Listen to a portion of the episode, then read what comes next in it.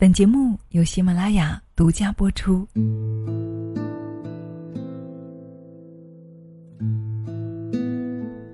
女人课堂与您共同成长。嗨，亲爱的朋友，你好吗？欢迎你来到女人课堂，我是清新，很高兴在声音的世界里我们又相遇了。今天你过得好吗？亲爱的朋友，在生活当中，我们有没有对一些人事产生过一些评价呢？或者我们自己也被别人评价过呢？是的，很多时候我们会不经意的去评价别人，同样的，我们也会不经意的被别人评价。那么这些评价是不是真实的呢？有时候我们以为的真实不一定就是真相，所以啊，关于评价，这里面也大有智慧。所以今天的节目呢，我们通过作者小小的这篇“永远不要轻易评价一个人”，一起来了解一下。那故事要从一则娱乐新闻开始说起了。话说沙溢当众殴打李晨，被告上了仲裁会，这是怎么一回事呢？我们一起来聆听。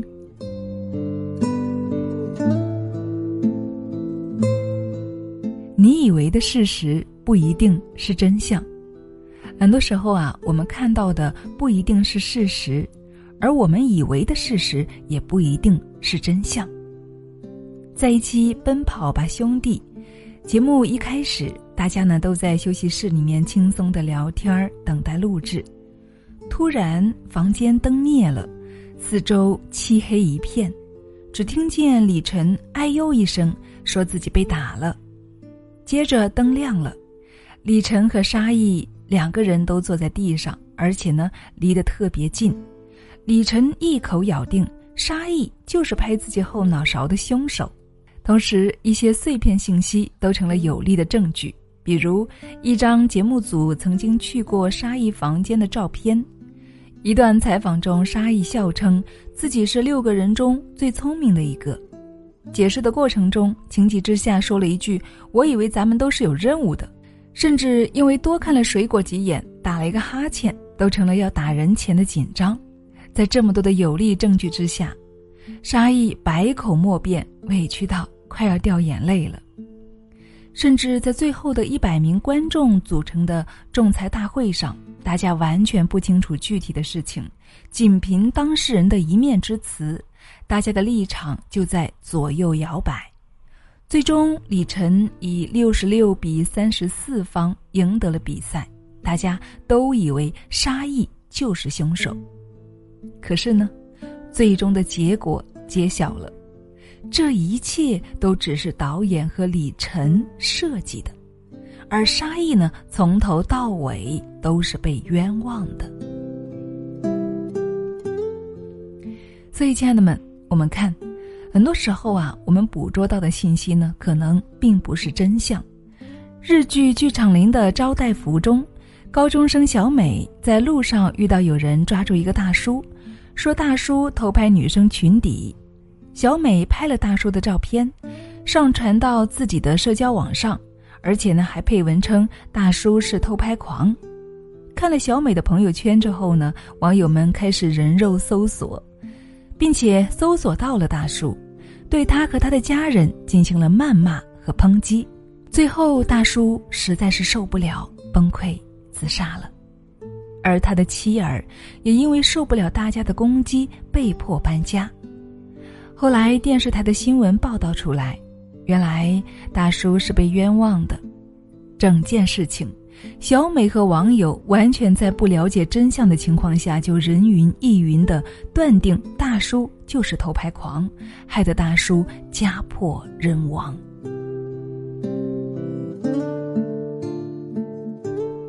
欲望山庄里面说，柔软的舌头可以挑断一个人的筋骨，语言有时候比暴力更能够伤人。我们的随便一句评论，一个动作。对于被冤枉的人来说，可能就是一把尖刀扎心的。所以，亲爱的们，不管遇到人还是事，不要妄加评断，先让子弹飞一会儿，等待更多的真相，可能才是智慧的选择。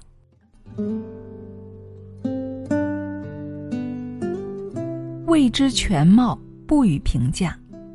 看过一个泰国的公益广告，有一位店主每天早上都看到一个乞丐睡在自家的店门前，乞丐身上令人作呕的味道让店主心情极差，店主很气愤，每次都很无情的把乞丐赶走。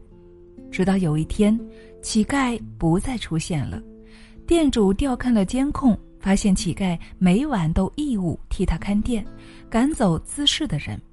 知道真相之后，店主悔恨不已。很多时候，我们总是以自己的思维来推断一件事情，而往往就是这种推断让我们误解了他人。《吕氏春秋》里面记载着这样一件事情：孔子周游列国时，有一次被困于陈蔡两国之间，饿了整整七天。弟子颜回好不容易讨到一些米回来煮，快熟时，孔子闻到了香味儿，不由得抬起头，刚好看见颜回用手抓锅里的饭吃。饭煮了，孔子想试一下看颜回会不会说真话，于是就说：“刚刚梦见仙人了，这一锅米饭还没动过，先拿去供奉仙人，之后我们再吃吧。”颜回连忙说：“不可以。”这饭已经被我吃过了，烧饭时有些烟灰掉进锅里了，我用手捞出来，觉得丢掉又可惜，于是把弄脏的米饭给吃了。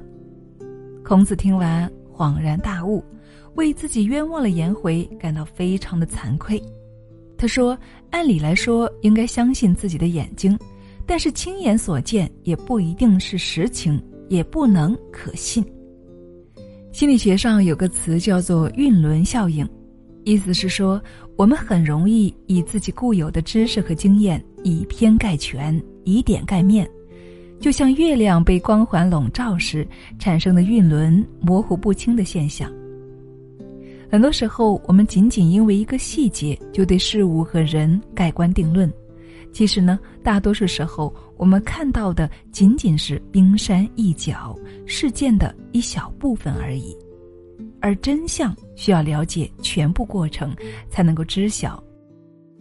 所以，当我们没有看到全貌时，千万不要轻易的对一个人、一件事去下结论。想要真相浮出水面，我们往往需要更多的耐心去等待。知人不评人，知事不声张。《弟子规》有言：“人有短，切莫揭；人有私，切莫说。”每个人都有自尊的，没有人愿意自己的缺点、短处和隐私弄得人尽皆知，不是吗？不捅破最后的一层窗户纸，才是与人相处之道。作家甘北曾经就讲过这样一件事情。高中时期，有一位同学的爸爸是银行的保安。青春期的孩子多数都比较敏感和自卑，每次有人问他爸爸的职业，他都说在银行上班，有时甚至会刻意的强调爸爸是柜台的职员，还说大家需要换零钱都可以找他帮忙。其实啊，班上的同学都知道他爸爸呢只是一个保安，可是没有一个人拆穿他。有一回，大家相约去吃麻辣烫，路上正巧看到他的爸爸穿着保安服从对面走过来，他涨红了脸，恨不得找条地缝塞进去。大家都能够感觉到他的尴尬和羞愧。突然，有个女生拉着他的胳膊，笑着说：“我想去一趟超市，一起吧。”不等他回答，女生就拖着他往超市的方向走去了。高中三年。大家好像约好似的，都用这种沉默的方式保护着一个女孩脆弱的自尊心。这位同学长大后不仅大方地谈起父亲的职业，也特别感激同学们当年守护他的自尊，没有戳破他的谎言。作家潇潇一凡说：“所谓情商高，从来不是会说话这么简单。”而是懂得在什么时候闭嘴，把自己看穿的那一部分放在肚子里，保全别人的面子。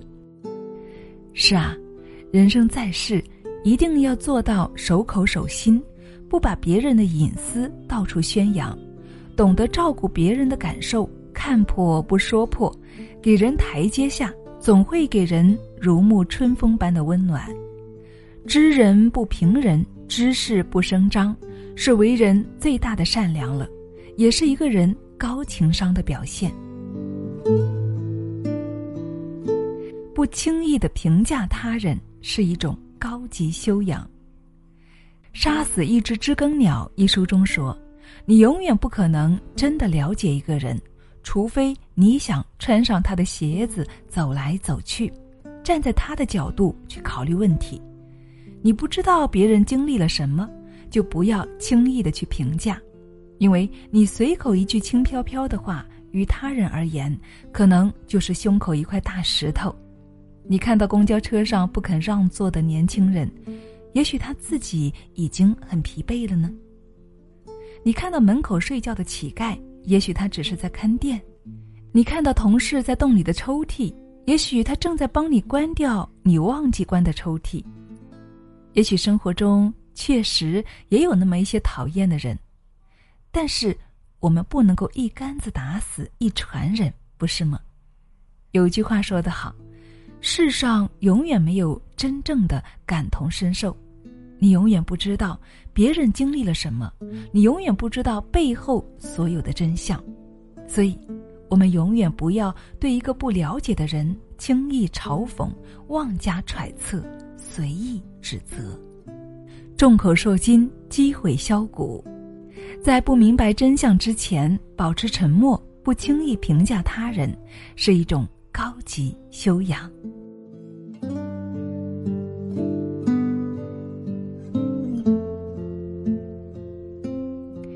好了，亲爱的们，文章分享完了，怎么样？你有所收获吗？是啊，这个世间有太多的人事物是我们不能够完全了解的。人生在世，我们能够做到守口如瓶，不把别人的隐私到处宣扬，懂得照顾别人的感受，看破不说破，给人台阶下。我想，这也是我们最大的一个高情商表现了。所以，亲爱的们，世界上没有真正的感同身受，我们永远不知道别人经历了什么，我们也永远不知道背后有什么真相，所以。我们也永远不要对一个不了解的人妄加揣测、随意指责。所以，亲爱的们，让我们一起共勉、修炼吧，做一个高智慧、高情商的人，是保护别人，也是提升自己。好啦，今天的分享就是这样了，感谢你的聆听与陪伴，我是清新。更多精彩，欢迎大家关注我们的微信公众号“女人课堂”。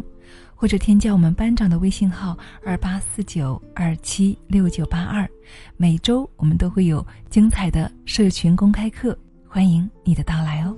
我们下期再见。好了，亲爱的们，今天的节目你喜欢吗？那么在节目最后啊，要给大家做一个特别的分享。平时大家用眼多吗？有没有出现过这种情况呢？稍微晚睡一点儿呢，就会出现黑眼圈；稍微表情多一点，就会出现鱼尾纹；看手机时间稍微长一点，就会干涩发痒，甚至流泪、酸胀。注意了，这呢就是眼睛在提醒我们啊，它需要保养了。所以今天呢，要给大家推荐一款，也是我自己每天使用的，叫做爱视力眼贴。那这是我目前用过的呢，感觉最舒服、最好用，也是性价比最高的一款。那我选择它的原因呢有三个：第一呢，它是纯中药的，很健康，成分有包括艾草啊、叶黄素等等十几种珍贵药材研制而成的；第二点呢，就是易吸收不刺激，因为它是采用的天然长绒棉材质，加大的棉片设计啊，可以有效的敷到我们眼部的九个重要穴位。第三点就是非常的舒服，并且效果很好。每一次用完啊，眼睛都很滋润、很放松，看东西啊也更清晰了。而且呢，可以有效的缓解眼部的疲劳，去除我们的黑眼圈和红血丝。那么今天呢，我也为大家争取了特别的福利。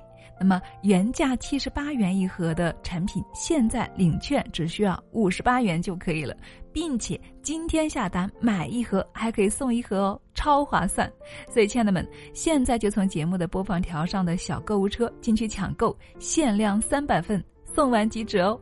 所以亲爱的们，心动就赶快行动哦，爱自己一天都不要等。好了，那今天的分享就是这样了。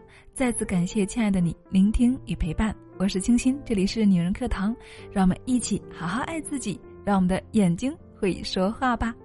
更多精彩，请关注我们的微信公众号“女人课堂”，或者你有需要任何的帮助，也可以添加我们班长的微信号二八四九二七六九八二。我们下期再见。